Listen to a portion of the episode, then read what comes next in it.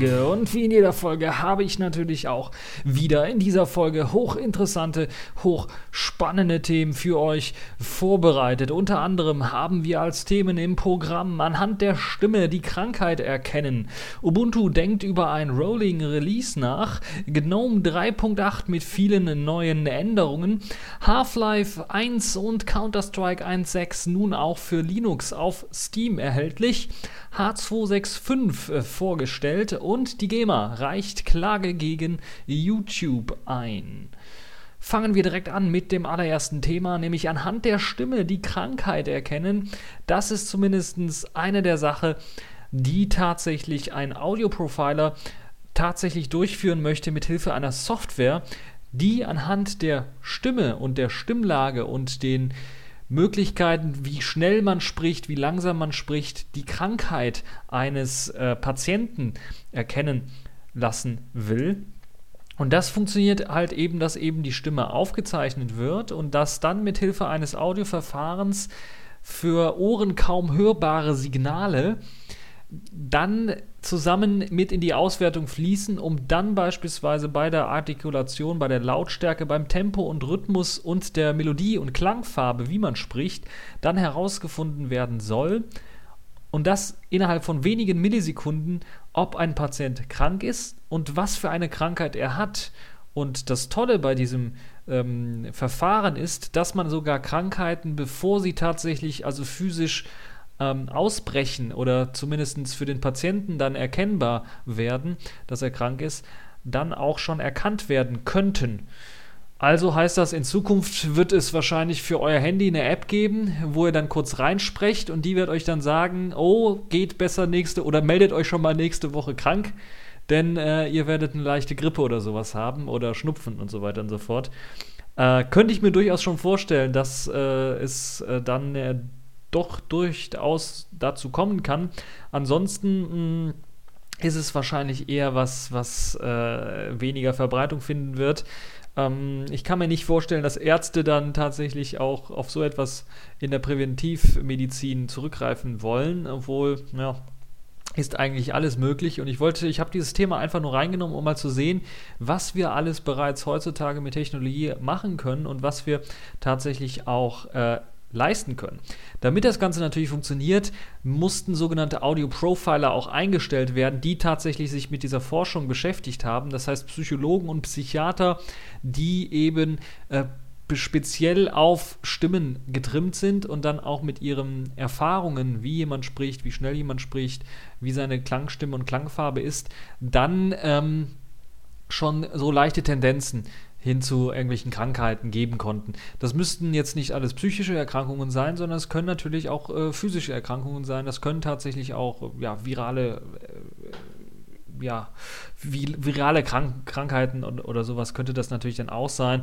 Aber auch solche Sachen wie das Aufmerksam Aufmerksamkeitsdefizitsyndrom, ADHS, äh, Nervenkrankheiten ähm, und äh, selbst Alzheimer und Parkinson sollen damit äh, tatsächlich auch ähm, erkannt werden. Und man kann dann un ungefähr sagen, wann das Ganze denn ausbrechen wird. Das ist zumindest das, was in diesem kleinen netten Artikel drin steht, den ihr euch äh, durchlesen könnt zu dem ganzen ganzen, ähm, ähm, ja, zu dem ganzen Forschungsgebiet und zu der Möglichkeit, eben mit Hilfe der Stimme dann auch tatsächlich Krankheiten erkennen zu können.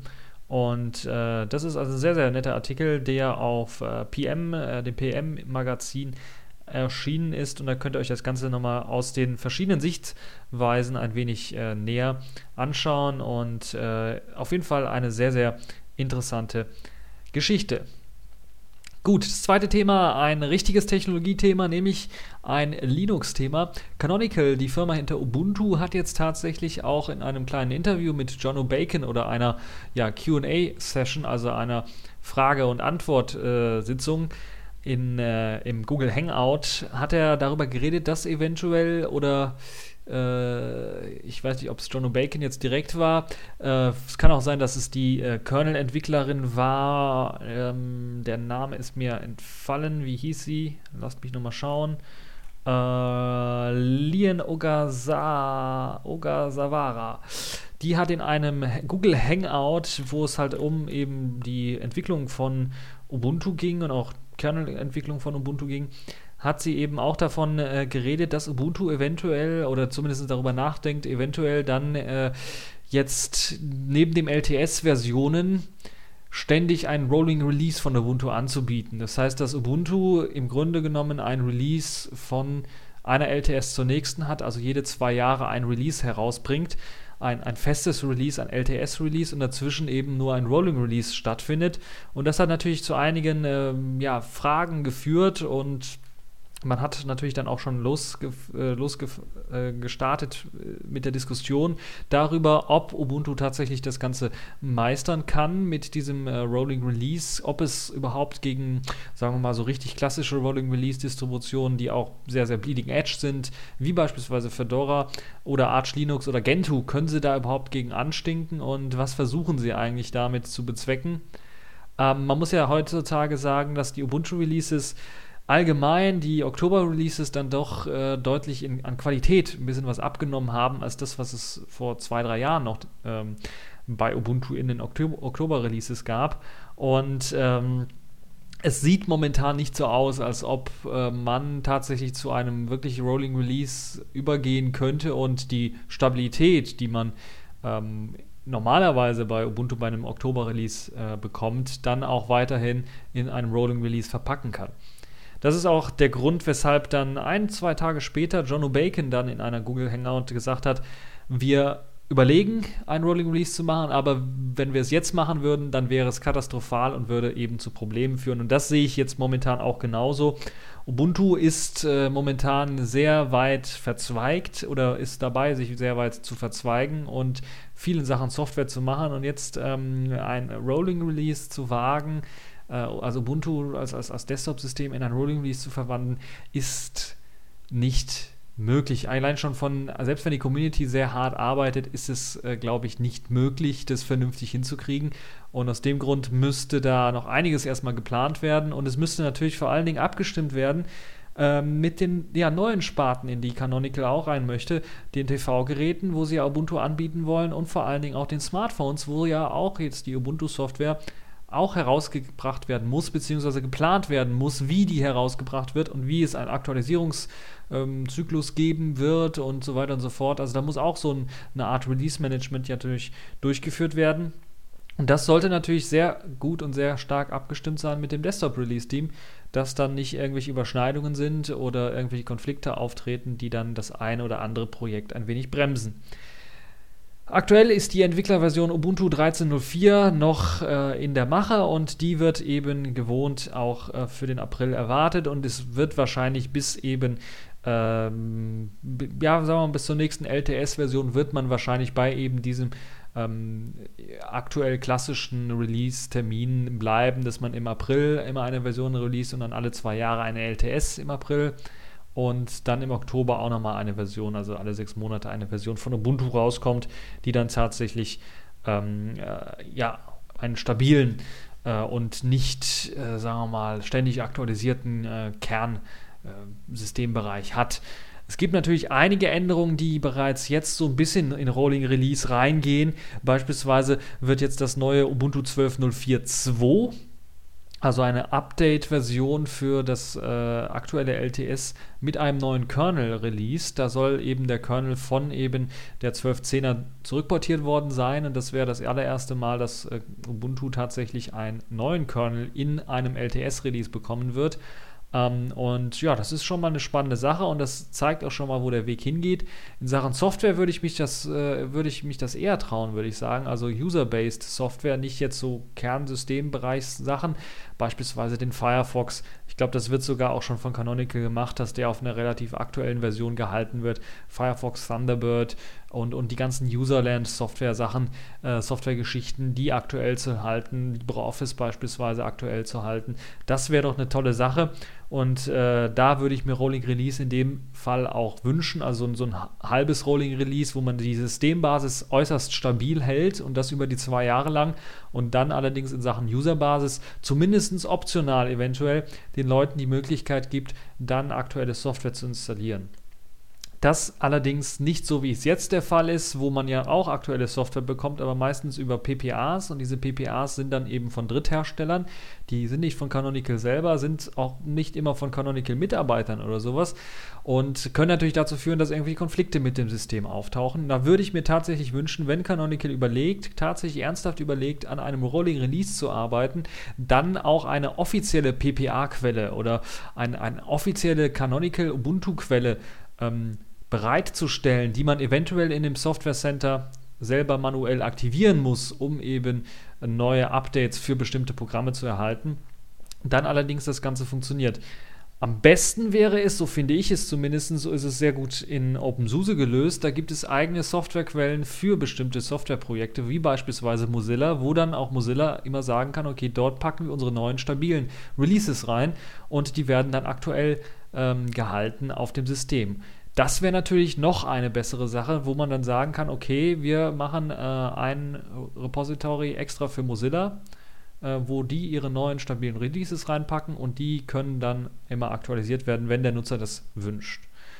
Ähm, da muss man natürlich wissen, wie man das Ganze abwägen möchte und wie man das Ganze ja, machen möchte. Ob das Sinn macht, das in einem separaten PPA jetzt für, für Firefox zu machen oder ob man das in das offizielle Repository mit aufnimmt, die ganzen Updates. Da muss man also sehr granular auswählen, was man machen möchte. Äh, und da bin ich echt mal gespannt, wie sich das dann weiterentwickeln wird bei äh, Canonical und bei Ubuntu. Zumindest sind jetzt die Rolling Release Gespräche äh, nicht nur innerhalb der Community ähm, gestartet, sondern auch von Canonical und von Canonical-Mitarbeitern mit angeregt worden. Und das führt dazu sicherlich, dass dann einige Leute sich da noch mehr in der Diskussion beteiligen und sicherlich auch einige kluge Köpfe, Köpfe dann zusammensetzen, um herauszufinden, ob und wie man das dann möglichst reibungslos auch für den Nutzer gewährleisten kann. Das ist also eine sehr, sehr tolle Sache äh, woran Canonical arbeitet. Apropos Canonical, ich würde fast schon sagen Konkurrenz. Äh, das, die Konkurrenz davon, nämlich GNOME 3.8, das ja aktuell in der GNOME 3.7er Version feststeckt, also in der Entwicklungsversion hin zu GNOME 3.8 äh, wird mit einigen Änderungen daherkommen. Ich habe ja bereits einige Änderungen angesprochen. Jetzt gibt es eine sehr interessante Änderung, beispielsweise die das Programm Documents, also die Dokumentenverwaltung betrifft. Die hat ja die Möglichkeit gehabt, mit Google Drive zu kommunizieren oder Google Docs zu kommunizieren und dann diese verschiedenen Dokumente dort anzuzeigen. Die konnten dann auch ganz einfach mit einem Klick im Webbrowser geöffnet werden und bearbeitet werden. Dieses Programm Documents hat jetzt einen internen Webbrowser auf Basis eben dieser GTK WebKit Engine bekommen, die einem erlaubt, dann tatsächlich ein Dokument anzuklicken oder mehrere Dokumente auszuwählen und diese dann zu öffnen. Und die werden dann nicht in einem separaten Browserfenster geöffnet, sondern die werden tatsächlich in der eingebunden in das äh, Programm Documents eingebauten WebKit Engine geöffnet und wirken dann natürlich ein bisschen was nativer, sind Web-Applikationen, die eben in eine native App äh, mit eingebaut sind und eben nur als sogenannte, ja, würde man sagen, Web-App dann benutzt werden können innerhalb äh, des äh, Programms. Das klappt relativ gut und man gibt äh, auch eine kurze Demo, wo das nochmal gezeigt wird, auch nochmal gezeigt wird parallel zu der äh, ja, Webversion, die im Webbrowser läuft und äh, dass man da beispielsweise eintippen kann in das Programm Documents irgendwas und es wird dann gleichzeitig, also fast zeitgleich übertragen, auch in das gleiche Dokument, was in einem Webbrowser daneben offen ist, sodass man sieht, okay, das funktioniert. Es äh, sieht allerdings auch noch danach aus, dass es dort äh, eventuell zu Kompatibilitätsproblemen kommen könnte. Denn äh, wenn man äh, das, äh, das erste Mal startet, gibt es eine kleine Info. Ja, Sie benutzen eine Out-of-the-Date Google Chromium oder Google Chrome-Version für, äh, für das Anzeigen des Dokumentes. Also so eine kleine äh, Notification, so eine kleine Box kommt dann da doch noch, taucht dann doch noch auf, weil eben diese WebKit-Engine wahrscheinlich äh, etwas älter ist, ist das, was äh, Chrome oder Chromium aktuell verwendet. Hm ob wir die dann auch noch wegkriegen, ob man da sich irgendwie mit Google einigt oder ob man da irgendwie eine API benutzt, die das Ganze dann kompatibel macht, müssten wir nochmal sehen. Aber die Frage ist natürlich, wo soll die Reise hingehen? Weil ich hätte mir eigentlich gewünscht für diese Documents-Applikation, äh, dass man einfach draufklickt und es würde im nativen LibreOffice beispielsweise geöffnet werden. Also würde sich automatisch das ODT-Format äh, dieses, äh, dieses Dokumentes besorgen und dann öffnen und dann da bearbeiten. Aber es macht natürlich auch Sinn, dass man das vielleicht in dem Programm öffnet, in dem eben dieses Dokument sta ja, standardmäßig oder äh, überhaupt erst erstmal erstellt worden ist, weil dann eben die Darstellung meist dann doch am besten ist. Also man äh, will dann so ein bisschen natürlich die Kompatibilitätsprobleme da umgehen, hat aber den Nachteil, dass natürlich dann ähm, man eben immer nur online auf diese Dokumente zugreifen kann. Es sei denn, man hat die runtergeladen oder irgendwie exportiert und dann ähm, ja, heruntergeladen. Ähm, wobei man natürlich auch sagen muss, dass die Documents, äh, Documents-Applikation dann sowieso aktuell auch nur funktioniert, wenn man eben eine Online-Verbindung hat, um halt eben Dokumente anzeigen zu können, die nicht auf der Festplatte selber gespeichert sind, sondern in der Cloud. Also ähm, insgesamt glaube ich eine gute Neuerung, ähm, nichts Spektakuläres, aber eine schöne Sache, die an der einen oder anderen Stelle doch einem das Leben ein bisschen was erleichtert, gerade wenn es darum geht, äh, Texte zu erstellen. Da sind ja das ein oder anderen Male Leute ein bisschen verwirrt worden, weil sie eben gesagt haben, okay, da steht Dokumentenverwaltung, klicken wir mal drauf und dann sieht man halt nur Dokumente, die man auf dem System hat, kann aber keine neuen erstellen, was so ein bisschen ärgerlich ist. Und äh, das ist jetzt hier in dem Fall dann doch ein bisschen was besser gelöst, wie ich finde. Die kleine Demo ähm, und das Video und Artikel, den Artikel werde ich natürlich dranhängen. Es gibt dann aber noch einige weitere Änderungen, die in GNOME 3.7 mit hineingeflossen sind, die nicht immer sehr ersichtlich sind, beispielsweise in den Systemeinstellungen, die komplett überarbeitet worden sind und diese einzelnen Module, diese einzelnen Einstellungsmöglichkeiten werden jetzt auch automatisch geladen, wenn man die Systemeinstellungen lädt, so dass die Ladezeiten an sich, wenn man auf ein Icon klickt, geringer sind.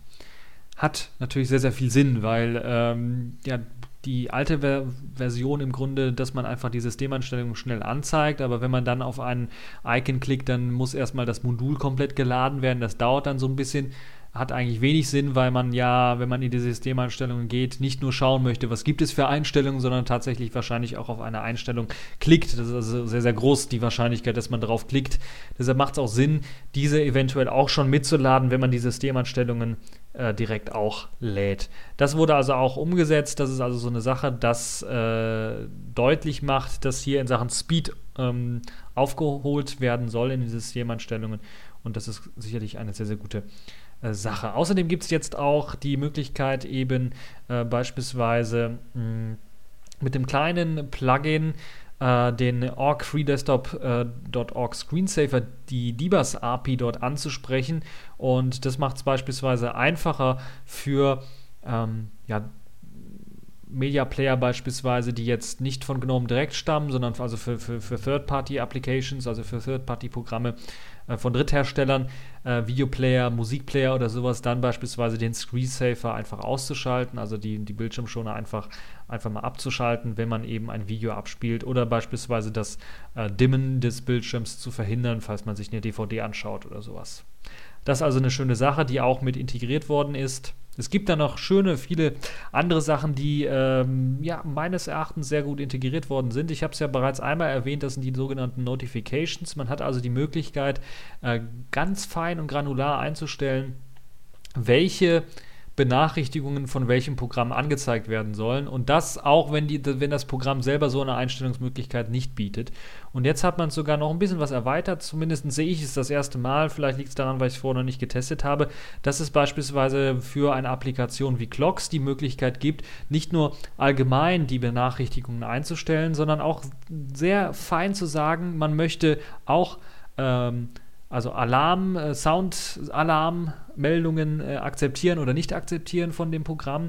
Man möchte einen Pop-up-Banner akzeptieren oder nicht akzeptieren. Man möchte einen Detail-Banner, also ein etwas äh, detailreicheres Banner akzeptieren oder nicht akzeptieren. Und man kann auch einstellen, ob äh, diese Applikation dann im Lockscreen auch angezeigt werden soll. Das ist jetzt in dem Beispiel, das ich jetzt hier vor mir habe, wo ich das anhand, das, äh, dem ich das ein bisschen erkläre, ist, dass das die Clocks-Applikation, also die Uhrzeit-Applikation, die ja dann auch äh, einen Alarmsound für eben bestimmte Uhrzeiten an, ähm, äh, die man da einrichten kann. Und man kann halt eben diese Uhr auch auf dem Lockscreen anzeigen. Das lässt sich auch in äh, den äh, Benachrichtigungseinstellungen an- und ausschalten, was eine sehr, sehr schöne Sache ist. Und das zeigt dann so ein bisschen, ja, das GNOME-Team hat darauf gehört, dass die Leute ein bisschen was mehr konfigurieren wollen. Und das ist wirklich eine sehr, sehr sinnvolle Sache. Ich habe es bereits schon einmal erwähnt, muss es immer wieder erwähnen. Diese Notifications machen richtig Spaß und diese Einstellungsmöglichkeiten sind noch eine Ecke spaßiger, als das bei äh, vielen anderen Desktops bisher gelöst ist. Dann gibt es natürlich auch die Privacy, also die äh, Privatsphären-Einstellungen, äh, würde ich mal sagen. Und da gibt es eine ganze Menge auch wieder an, an Sachen, die man einstellen kann. Und da finde ich relativ nett, dass man halt da auch jetzt die Option hat, dass man beispielsweise sagen kann, dass man ähm, einen automatischen Screenlog einschalten möchte, ausschalten möchte und dass man beispielsweise auch in diesem Screenlog einstellen kann, okay, ich möchte Benachrichtigungen beispielsweise über neue E-Mails, über Chatpartner, die mir geschrieben haben, auch auf diesem Screenlog sehen. Das lässt sich also auch in den Privatsphären-Einstellungen einstellen, was eine tolle Sache ist. So muss man halt nicht unbedingt über die Benachrichtigungen gehen, um sowas einstellen zu können sondern man kann es halt auch hier machen. Also es macht Sinn, weil man ja nicht immer weiß, das sind so Sachen, die halt in beide Einstellungskategorien vielleicht gehören und vielleicht auch in beiden ähm, aufzufinden sein sollten, äh, weil halt eben Nutzer äh, entweder das eine oder eben das andere reingehen. Und wenn sie es da direkt finden, ist das eine tolle Sache. Dann müssen sie halt nicht immer wechseln oder, ver oder verwechseln dann halt nicht immer so oft die verschiedenen Sachen.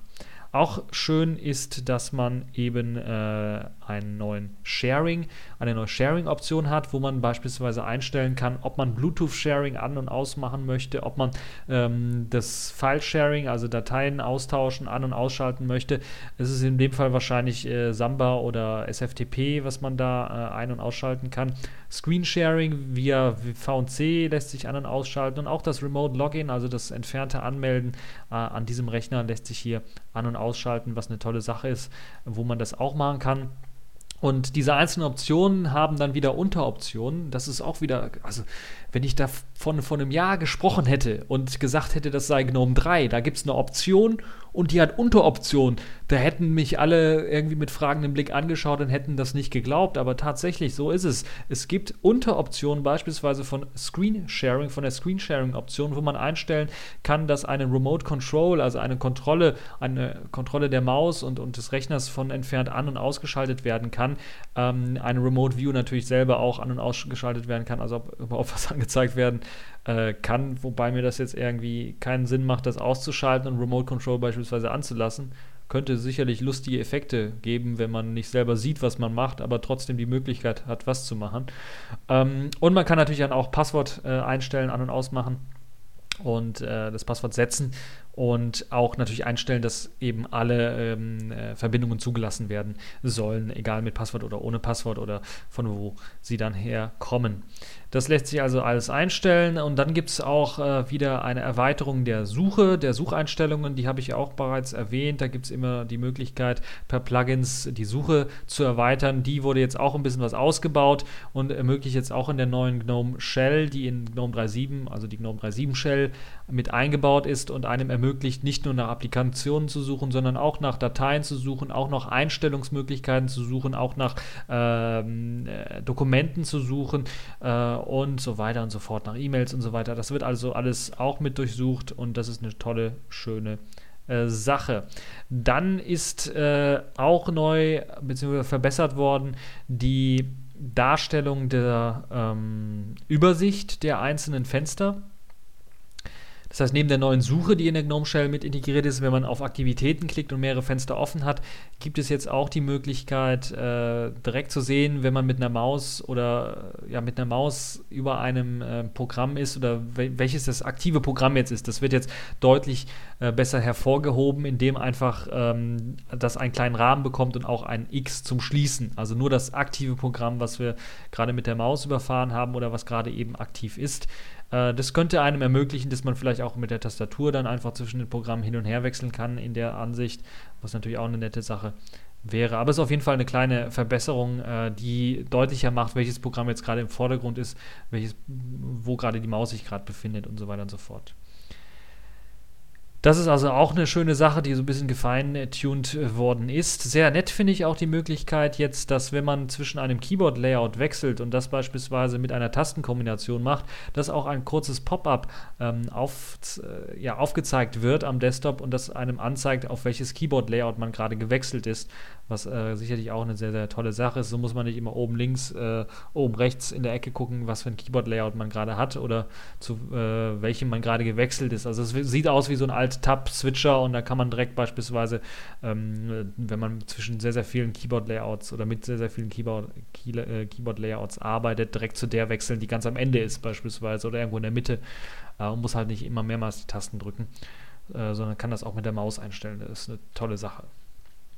Dann gibt es natürlich eine der größten Neuerungen, die ja mit GNOME 3.8 eingeführt wird, ist nämlich eben einen neuen klassischen Modus, der die äh, den Fallback-Modus, also das alte GNOME Panel, was in GTK 3 geschrieben ist, mit dem Nautilus äh, ablösen soll und auch die GNOME Shell verwenden soll mit ein bisschen reduzierten Effekten, aber auch mit Elementen eben aus der GNOME 2-Ära äh, anreichern soll, sodass das Ganze ein bisschen was ja, klassischer aussieht und auch eher für die Leute, die ein GNOME 2 gewohnt sind, tatsächlich dann auch ja, sich die Leute da zu Hause fühlen. Das erste, und das hätte ich nicht gedacht, ist, dass man das komplette Design ändert. Also man geht weg von diesem schwarzen Design und ehrt, äh, nähert sich eher dem ja, alten Gnome 2 Design mit diesen Grautönen und den Blau, äh, Blautönen an.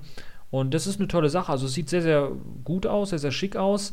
Die allgemeine Darstellung sieht so aus, dass es halt ein Top-Panel gibt, das hat allerdings dann ähnlich wie das alte GNOME mh, hm, Fallback auch wieder den, äh, das Applications und das sogenannte Places-Menü. Die werden da also angezeigt. Neben dem aktuell laufenden Programm, was immer noch in der Topbar oben angezeigt wird, wird es allerdings auch ein unteres Panel geben, das eben die laufenden Programme anzeigt, also ein Task-Switcher beinhaltet und auch unten rechts dann die klassischen Notifications, die man eben von, dem, von der GNOME 3 Shell her kennt, dort anzeigt. Also das ähnelt so ein bisschen dem äh, Info ja, dem, dem Info-Button bei KDE, wo einem halt auch mitgeteilt wird mit einem simplen Icon, wie viele Benachrichtigungen man jetzt hat.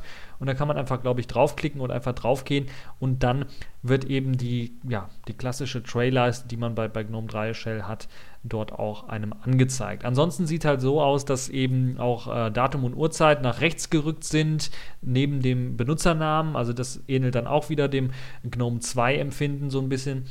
Und ähm, auch die Anzeige, wenn man jetzt auf Applications klickt, ist jetzt deutlich kompakter. Es ist kein Vollbild, es, ist kein, es gibt kein Aktivitätsmenü äh, mehr oder sowas, sondern es ist tatsächlich eine Implementierung eines ja, besseren Menüs, würde ich fast schon sagen, als es äh, bei GNOME 3 der Fall ist. Man kriegt also, wenn man draufklickt, tatsächlich wieder die alten ähm, ja, verschiedenen Kategorien, äh, also Zubehörprogramme, Grafikprogramme, Internet-Office-Programme angezeigt, links in der Spalte und rechts werden dann die dazugehörigen Programme angezeigt. Es ist also im Grunde genommen das gleiche äh, wie in der GNOME Shell in der Übersicht, wo man dann auf Programme klickt und dann hat man halt nur an der rechten Seite die verschiedenen ähm, Auswahlmöglichkeiten und äh, links werden dann die großen Icons angezeigt mit den Programmen. Und das ist jetzt hier so ein bisschen was kompakter gemacht in einer Menüform und äh, dort wird halt eben auch die sogenannte Activities Overview angeboten. Was die allerdings anzeigt, das weiß ich leider nicht. Ich habe es leider nicht testen können. Ich habe das hier, sehe das jetzt hier alles nur von den äh, Screenshots her, äh, wie das gerade aktuell aussieht bei der GNOME 3.7 äh, Shell. Außerdem gibt es noch ein Places-Menü, was sicherlich ähnlich eh aufgebaut ist, wo man dann direkt zu den verschiedenen Orten äh, der GTK-Bookmarks äh, im Webbrowser dann springen kann.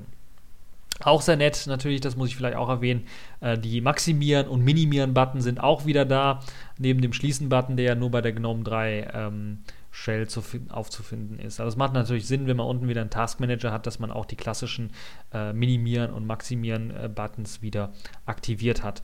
Also insgesamt muss ich ganz ehrlich sagen, das sieht gar nicht mal so schlecht aus.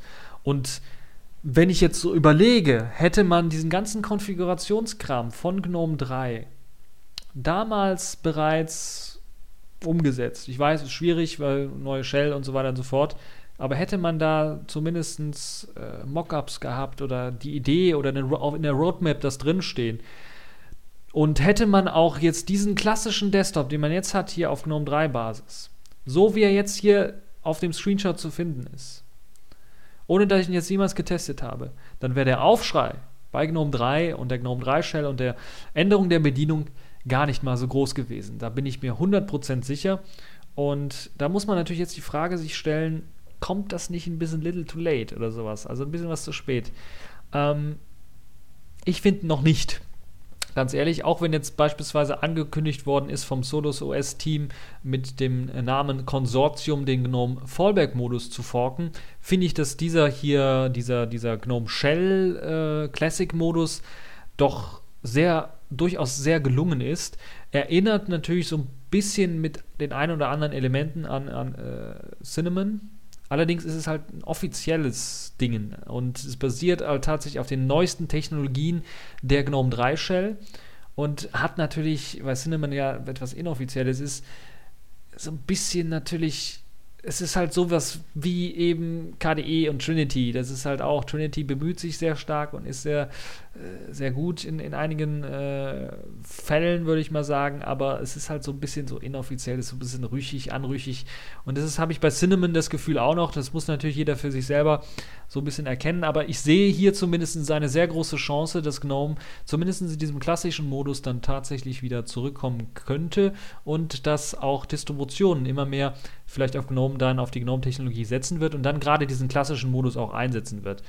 Ähm, ich sehe jetzt natürlich nicht große Änderungen, beispielsweise Canonical wird nie im Leben auf, auf, äh, auf dieses GNOME Classic dann umsteigen, komplett. Aber zumindest als separaten Desktop vielleicht anbieten, könnte ich mir durchaus vorstellen. Also das ist eine tolle Sache, wie ich finde, dieses, äh, dieser neue Weg, den jetzt Gnome angegangen ist, den, den sie jetzt gehen. Also das ist, ähm, ich hätte mir das ein bisschen früher gewünscht, aber ja, man kann halt nicht immer alles haben. Aber das ist wirklich eine tolle Sache, die, diesen Weg, den sie jetzt gehen. So, bevor wir jetzt komplett äh, uns in, äh, in ja, Lobhudeleien äh, verlieren, will ich noch ein paar neue Applikationen ansprechen, die auch in GNOME 3.8 mit einfließen sollen. Und dazu gehört das Programm, äh, ja, ich weiß gar nicht, wie man es aussprechen soll, BGibbon.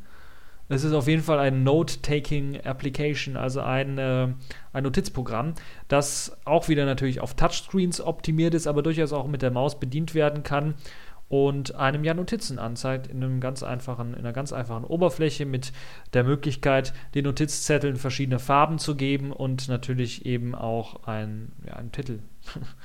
Mehr ist da eigentlich auch gar nicht mit drin. Es ist äh, naja, also selbst wenn es eine Möglichkeit gibt, diese Notizzettel halt mit dem Internet irgendwie zu synchronisieren, vielleicht auch mit dem Smartphone zu synchronisieren, dann wird es ein bisschen was Sinn machen, aber es ist eine sehr einfache Applikation und kein Ersatz, also überhaupt kein Ersatz äh, zu Tomboy, was dann ja viel mächtiger ist, also viel, viel mächtiger ist. Da kann man ja auch verschiedene Formatierungen machen, da hat man verschiedene Möglichkeiten, Links einzubinden und so weiter und so fort. Das ist hier alles gar nicht mit drin.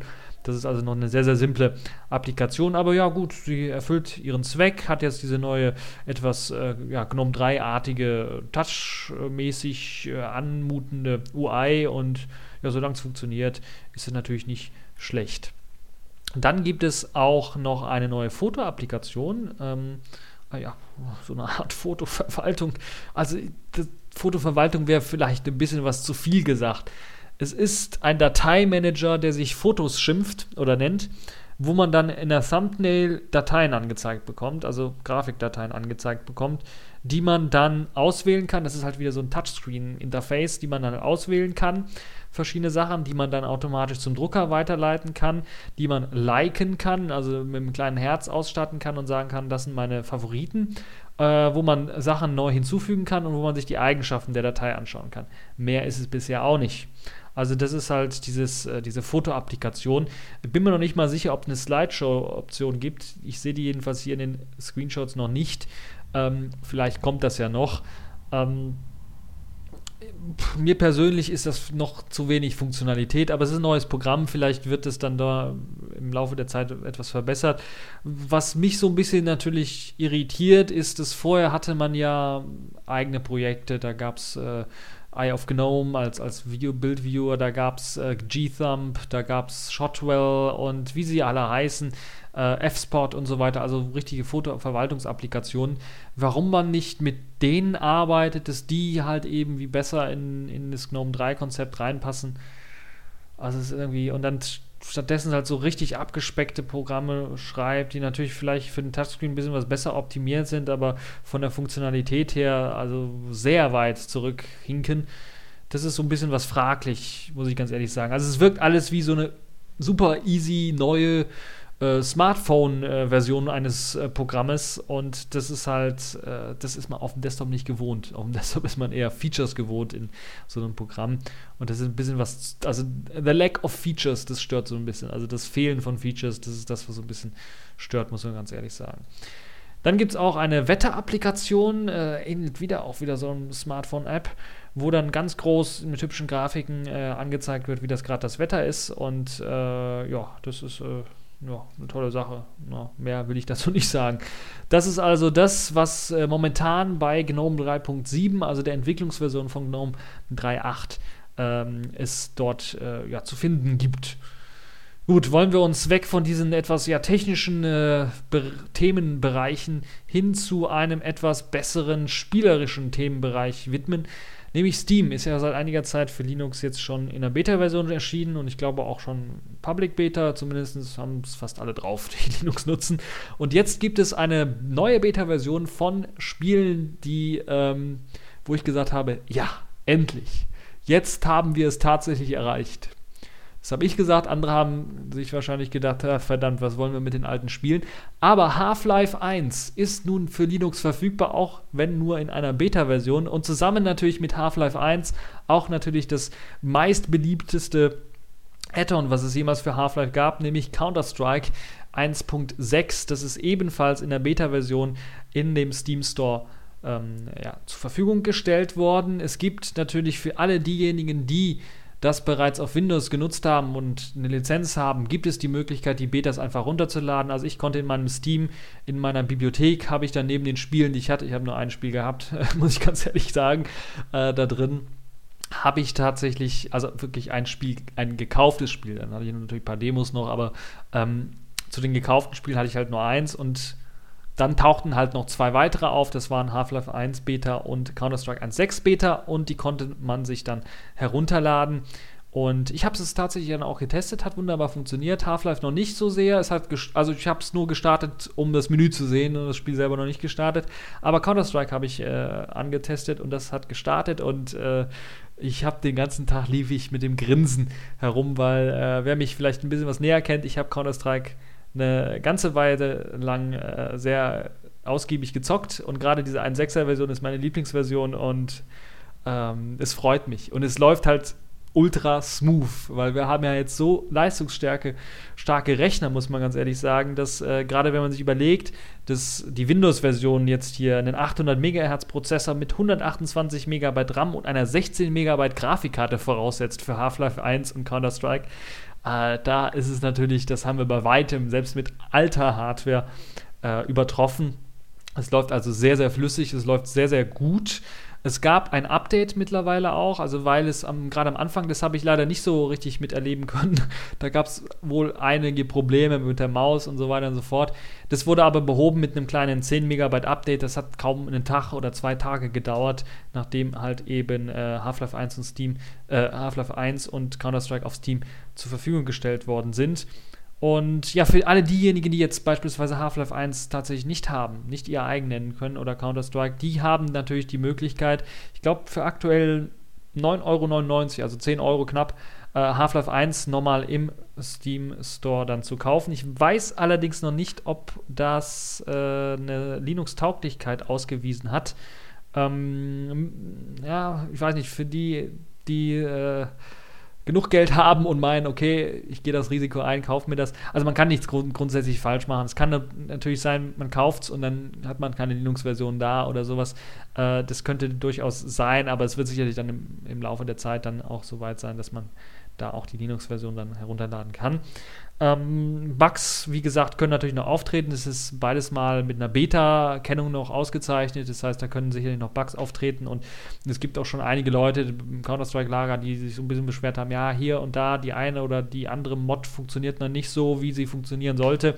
Äh, da müsste man vielleicht noch was anpassen. Aber das ist zumindest ein sehr, sehr guter Schritt. Zumindest für mich, weil das bringt mich so wieder zurück ins äh, Gamen eventuell so ein bisschen für, für, für Linux, das Team allgemein. Also da muss man ganz ehrlich sagen, das macht äh, riesen dass auch solche alten Spiele, solche Klassiker, dann, die man kennt, äh, jetzt auch auf Linux nativ gezockt werden können. Und äh, da bin ich echt mal gespannt. Natürlich nicht nur auf das, sondern auch natürlich auf neue, Appli äh, neue Spiele, die da mit reinfließen werden in, in Steam. Ähm, und die so ein bisschen pushen. Also es ist auf jeden Fall, sieht man so ein bisschen, dass diese Nachricht auch äh, sich verteilt hat auf den verschiedenen News-Plattformen, Technologie-News-Plattformen ähm, die sonst eher weniger über Linux berichten. Das zeigt so, so ein bisschen, dass die Aufmerksamkeit alleine, selbst wenn man Steam nicht so mag und das ganze DRM, was da drumherum ist, die Aufmerksamkeit hat man auf jeden Fall. Äh, und das ist vielleicht äh, auch eine Möglichkeit dann für unabhängige Spieleentwickler dann ähm, jetzt außerhalb der Steam-Plattform beispielsweise in so einem Software-Center von, von Ubuntu beispielsweise oder auch in normalen Paketmanagern im, im Humble, Indie-Bundle und so weiter und so fort, dann wieder äh, auf Linux-Spiele zu bringen und dann zu hoffen, dass die dann auch äh, durchaus äh, gekauft werden und dass da eine ganze Menge an Kohle dann doch noch zusammenkommt. Auf jeden Fall eine tolle, super Sache. Äh, eventuell äh, komme ich nochmal auf die Idee, irgendwann mal einen Spieleabend zu machen, werde euch dann einladen, werde das vielleicht auf der äh, auf meiner Google Plus Seite ein bisschen was ankündigen, wo wir uns dann treffen können für eine Runde Counter-Strike, eine Runde CS 1.6 zocken. Macht auf jeden Fall Spaß. So, weg vom Spielethema hin zu einem technischen Thema äh, ja, einem halbtechnischen Thema, würde ich mal sagen, obwohl es hat mit Technologie zu tun. Die ETU, die International Telecommunication Union, die hat jetzt tatsächlich den sogenannten ähm, offiziellen Startschuss für das Videokodierungsverfahren H265 oder auch HEVC genannt, freigegeben. Dieses HEVC oder H265-Format wurde von der Moving Picture Expert Group, also MPEG, im Juli 2012 in Stockholm äh, verabschiedet und jetzt tatsächlich auch äh, vorgestellt offiziell und es soll jetzt auch offiziell genutzt werden können. Das HEVC steht für High Efficiency Video Coding ähm, oder halt eben H265. Äh, so wird der Standard halt eben bezeichnet und ist halt der offizielle Nachfolger oder soll der offizielle Nachfolger von H264 vom sogenannten AVC-Codec werden und soll die Kompression ähm, dieses H264-Codex äh, noch einmal verdoppelt haben, äh, dass halt eben bei gleicher Videoqualität eben eine halb so große Datei rauskommt wie bei H264, was natürlich durchaus beeindruckend ist. Momentan sieht halt so aus, dass man halt eher da mit Daten pusht, um zu sagen, okay, es können jetzt bei gleicher Übertragung halt doppelt so viele mh, hm, Informationen übertragen werden. Das ist beispielsweise so eine Sache. Ähm, doppelt so viele Kanäle können benutzt werden, bei, bei Video- und Audiosachen beispielsweise eine äh, super Sache. Äh, eine höhere Qualität kann übertragen werden bei, bei gleicher äh, ja, bei, bei, gleicher Bandbreite, was auch eine tolle Sache ist. Und gerade wenn man uns überlegen, jetzt äh, geht es ja so langsam von Full HD zu Ultra HD oder zu 4K oder sogar 8K, da macht es natürlich enorm viel Sinn, da auch einen Codec zu haben, der eben für solche Auflösungen, für solche gigantischen Auflösungen geschaffen ist und dort auch eine gute Komprimierungsrate äh, schafft. Außerdem ist es natürlich auch so, dass ja, Full HD 3D äh, Stereoskopie Geräte, also die in voller HD Auflösung 3D Bilder erzeugen, intern ja meistens auch eher 4K Bilder sind, um halt eben diesen 3D Effekt vernünftig darstellen zu können in Full HD, macht es natürlich Sinn, dass da äh, ja eben auch ähm, ein vernünftiger Codec genutzt werden kann. Und da ist halt momentan noch äh, H264 im Einsatz, aber das könnte jetzt so langsam durch H265 natürlich durchgedrückt äh, werden und äh, geändert werden. Es wird aber langsam und da finde ich von der MPEG Group erstaunlich, dass sie jetzt sagen, ja okay, H264 hat sich im Web so weit durchgesetzt, dass ähm, tatsächlich man nicht damit rechnet, dass H265 allzu schnell durchsetzen wird, sondern dass man weiterhin auf lange Sicht eher äh, H264 doch noch dominierend bleibt, weil halt eben die Qualität so gut ist. Es ist ähnlich wie mit MP3. MP3 äh, damals, als es rauskam, oder na gut, ja, heutzutage kann man sagen, ist nicht mehr so gut, aber es ist halt die Qualität ist, äh, das ist immer noch das verbreitetste Audioformat. Selbst auf Linux, da gab es letztens eine Studie von Debian, die eben nach dem verbreitetsten MIME-Type gesucht hat. Und das war halt MPEG, äh, äh, MPEG 1 Layer 3, ne? also MP3, was dann rauskam. Also das ist, ähm, das zeigt so ein bisschen, dass man, wenn man eine bestimmte Qualität erreicht hat und es keinen ähm, signifikanten Unterschied mehr gibt mit der neuen Technologie, dann bleibt man eher auf der Technologie. Und ich könnte mir durch, vor, durchaus vorstellen, dass das neue MP3 im Videobereich H264 sein wird, auf jeden Fall. Und natürlich mit immer kleinen iterativen Update-Prozessen. X264, der, der offizielle Encoder, äh, der Open Source Encoder beispielsweise, hat ja viele Verbesserungen erfahren, um auch die Bildqualität besser zu machen, um das Encoding ultra schnell zu machen und so, und so weiter und so fort. Das wird man natürlich in Zukunft auch haben. Ähm, ob sich H265 dann durchsetzen wird, wenn es nicht im speziellen Gebieten benutzt wird, wie beispielsweise 4K oder 8K, Fernsehen für 3D, Stereoskopie, äh, Filme in voller HD-Auflösung oder sowas. Ähm, oder bei bestimmten Videotelefonie-Programmen, dann könnte ich mir nicht vorstellen, dass das sich tatsächlich irgendwie durchsetzen wird. Äh, es ist das gleiche wie bei, bei im Audiobereich, da gibt es beispielsweise mit, mit OGG, selbst mit OGG Vorbis gab es schon äh, einen besseren Codec als, als MP3, mit AAC sowieso und jetzt gibt es sogar Opus, der ja dann die volle Bandbreite unterstützt von äh, geringer äh, Sprachqualität beispielsweise oder Sprach ähm, Voice over IP-Anwendung bis hin zu äh, ultra gutem Sound auf, auf Anlagen bietet er halt alles an und, und trotzdem ist halt MP3 immer noch am verbreitetsten. Nun ja, müssen wir mal schauen, wie sich das weiterentwickelt wird mit H265. Ich bin auf jeden Fall mal gespannt, wie sich dieses Hochleistungs-Videoformat tatsächlich dann, ähm, ja, wie es sich dann durchsetzen wird, ob es sich durchsetzen wird und wie und wo wir das dann sehen werden. Apropos Video, kommen wir zu einem etwas, ja, hm, gerade in Deutschland äh, unrühmlichen äh, Kapitel der Geschichte, würde ich mal fast sagen. GEMA versus YouTube, YouTube versus GEMA, Google versus äh, GEMA. So könnte man das Ganze bezeichnen. Jetzt hat die GEMA eine Klage gegen YouTube eingereicht, um eben gegen diese ja, äh, Einblendungen für gesperrte Videos zu klagen, wo beispielsweise drin steht, dass dieses Video in Deutschland leider nicht verfügbar ist, da es möglicherweise Musik enthält, für die die rechtliche, äh, für die die erforderlichen Musikrechte von der GEMA nicht eingeräumt wurden. Das sind so die Standardsprüche äh, mit diesem kleinen komischen Setface oder ja, was dann da von YouTube eingeblendet wird. Und das sieht man immer öfters. Also auch bei sehr berühmten Sachen. Mir fällt da sehr berühmt ein, der Gang, äh, Gangnam Style oder Gangnam Style.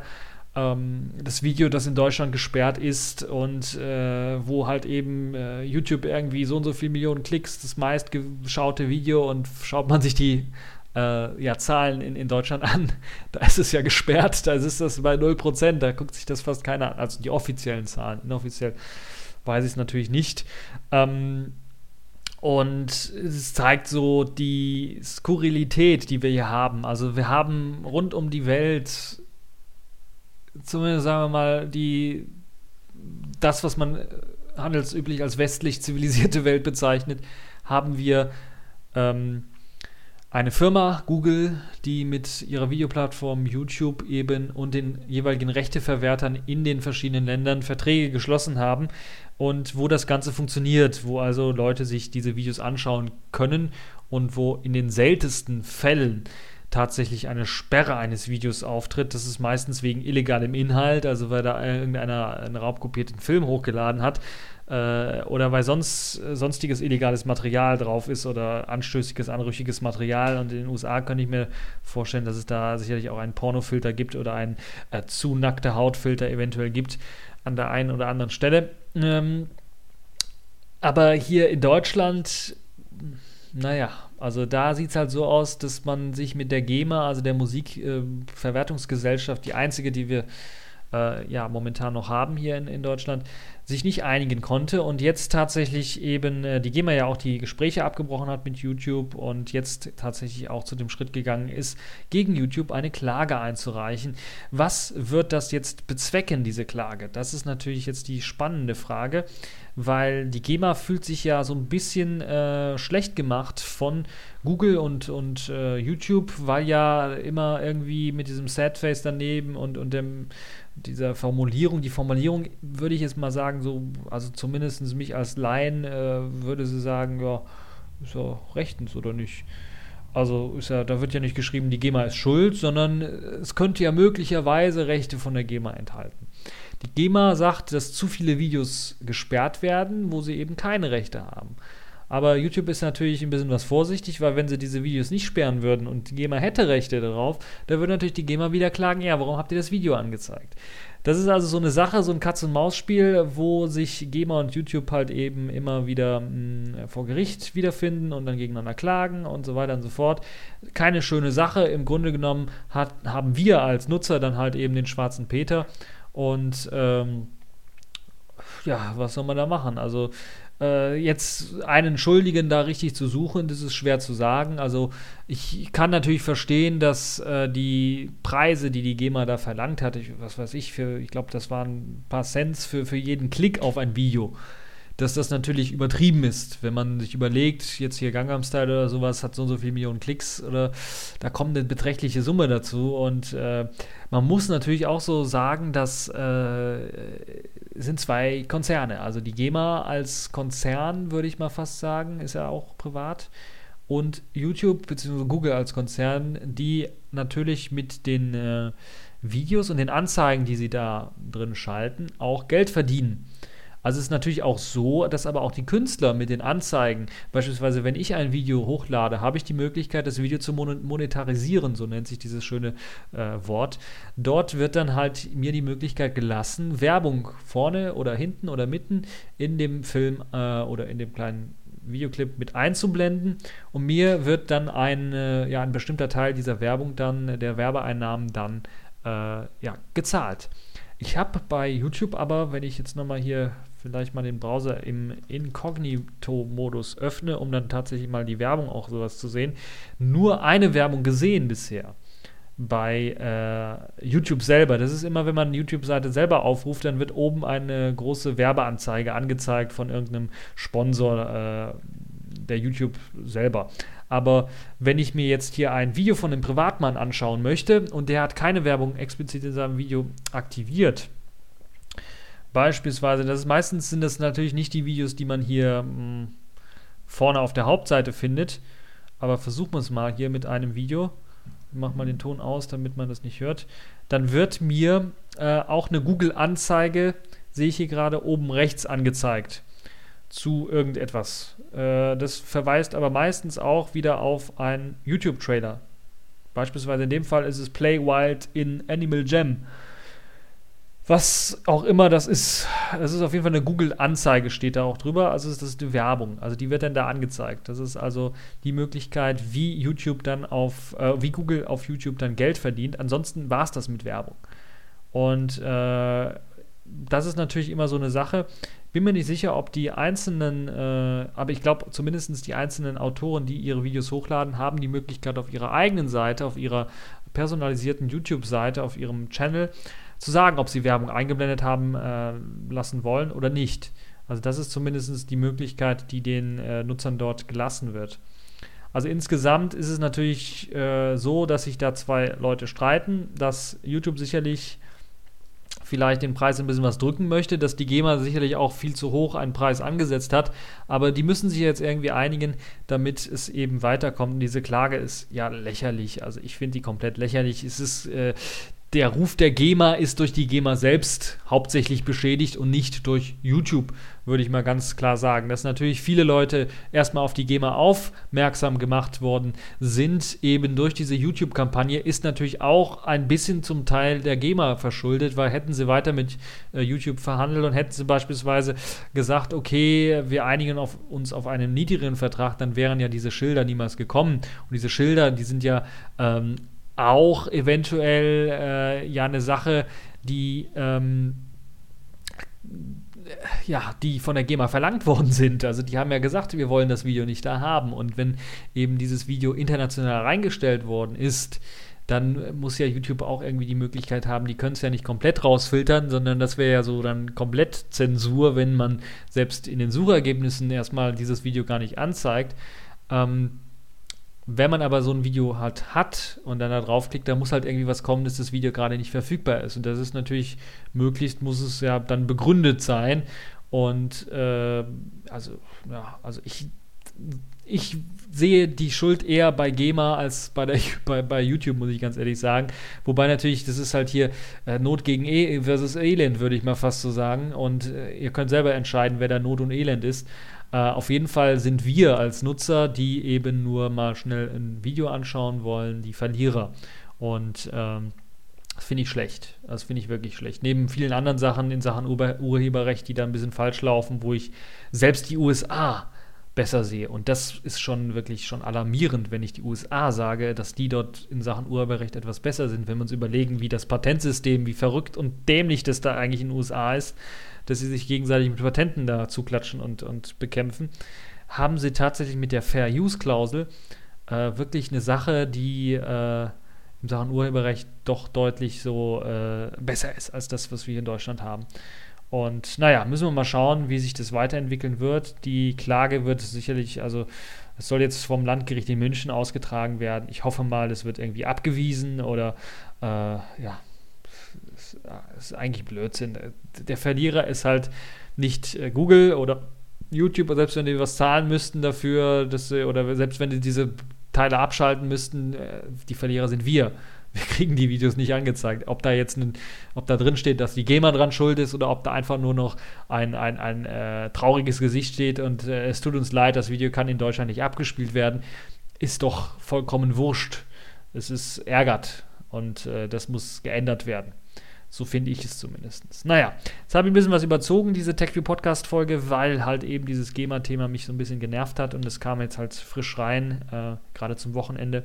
Deshalb musste ich das auch nochmal reinpacken in diese Folge. Ich hoffe, die Folge hat euch äh, nichtsdestotrotz dann doch äh, ein bisschen was gefallen. Gerade diese neuen GNOME-Features äh, haben mich in dieser Woche tatsächlich überrascht, weil, also aus technologischer Sicht, äh, ich bin verblüfft aber es zeigt so, dass jetzt das GNOME-Team tatsächlich auf die Leute hört, auf die Nutzer hört.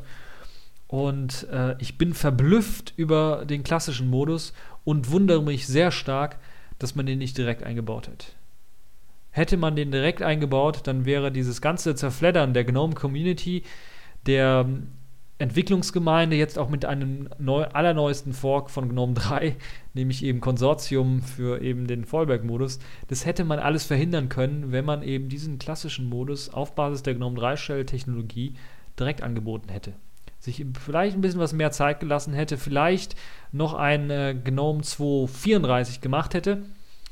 Ähm, um halt ein, ein noch besseres GNOME 3 Shell dann äh, herauszubringen. Aber hinterher ist man natürlich immer schlauer. Jetzt ist halt die Frage, wird eben GNOME wieder Fuß fassen? Das ist eine spannende Sache, wenn ich überlege, die einzige große GNOME-Distribution, die up-to-date immer ist, ist Fedora. Neben OpenSUSE, was auch immer ein sehr, sehr gutes äh, GNOME 3 mitliefert, allerdings auch ein bisschen was angepasstes GNOME 3 mitliefert, ist halt Fedora immer dabei. Und jetzt sind schon Gespräche für die nächste Fedora Version 19 geplant ähm, über einen neuen Standard Desktop, der eventuell Cinnamon, Cinnamon sein soll. Und das wäre dann ein richtiger Schlag ins Gesicht der GNOME Community. Wobei man natürlich auch sehen muss, dass neben dieser GNOME Shell natürlich auch eine ganze Menge an weiteren äh, Sachen in Arbeit sind. GTK 3 wird ja weiterentwickelt äh, und viele weitere Technologien, die um GNOME her drumherum entwickelt werden. System D hat eine sehr, sehr starke Verflechtung auch in, in GNOME oder ist sehr, sehr stark integriert, weil halt eben die Entwickler da auch alle aus dieser Ecke kommen, würde ich mal fast so sagen, auch wenn sie wahrscheinlich selber jetzt meckern werden und mich anschreiben werden und sagen, stimmt doch alles nicht. Das ist zumindest das, was man so, selbst ich als Entwickler so empfinde. Und ähm, naja, müssen wir mal schauen, wie sich das denn weiterentwickeln wird. Das war zumindest einer der spannenden Themen in äh, dieser Woche. Und dann natürlich mein Lieblingsthema in Sachen Gaming, natürlich Half-Life 1 und, und Counter-Strike 1.6. Das ist, äh, wie gesagt, ich werde wahrscheinlich die ganze Woche mit dem Grinsen äh, durch die Straßen laufen, weil das ist wirklich richtig geil. Freue ich mich drauf, werde ich zocken und äh, hoffe euch dann eventuell auch mal antreffen zu können in einer kleinen Counter-Strike-Sitzung. Ja, das war's für diese TechView Podcast-Folge. Ich hoffe, sie hat euch gefallen. Ihr hattet Spaß dran und wir haben gut eine Stunde lang gequatscht. Das ist toll, das ist schön. Und bis zur nächsten Folge.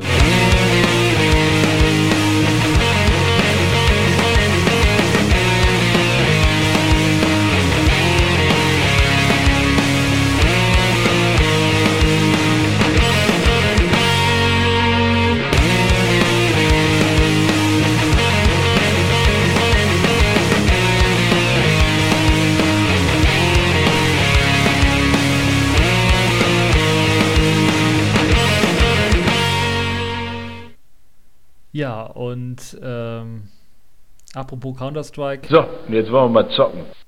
Genau, und für diesen Sound könnte man töten. Muss man sogar, weil man dann der Einzige ist, der noch äh, gegen die Na, klasse. Noobs. antreten muss. Ja, und äh, das ist natürlich auch eine Möglichkeit, dann wieder den Ich bin hinterhältig, unausgeschlafen und fies. Ich fresse grundsätzlich nur Stacheldraht und pisse Napalm. Und ich kann der Fliege aus 200 Meter Entfernung ein Loch in den Hintern schießen. Also verschwinde lieber und wichsen anderen an Schwabbel, bevor ich dich umlege. den harten rauslassen zu können. Also CS16 ist back und ich habe auch wieder meine alten CS16 Soundboard-Dateien gefunden. Richtig geil.